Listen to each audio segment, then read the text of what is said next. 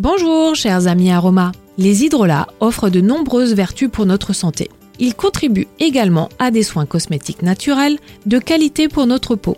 Ma chronique de ce jour est consacrée à l'hydrolat d'Amamélis. Amamélis virginiana est un arbrisseau originaire d'Amérique du Nord. Pour la fabrication de l'hydrolat, les molécules aromatiques sont extraites par distillation des feuilles et des jeunes tiges. Hydrolat remarquable dans le domaine circulatoire. Il favorise la microcirculation et sera apprécié en cas de varicosité et d'hémorroïdes. Dans cette intention, l'usage se fera par application de compresse, par bain de siège, par brumisation. Pour améliorer son confort circulatoire, la femme enceinte pourra l'utiliser sans restriction. Le pH de l'hydrolat d'amamélis est proche du pH de notre épiderme.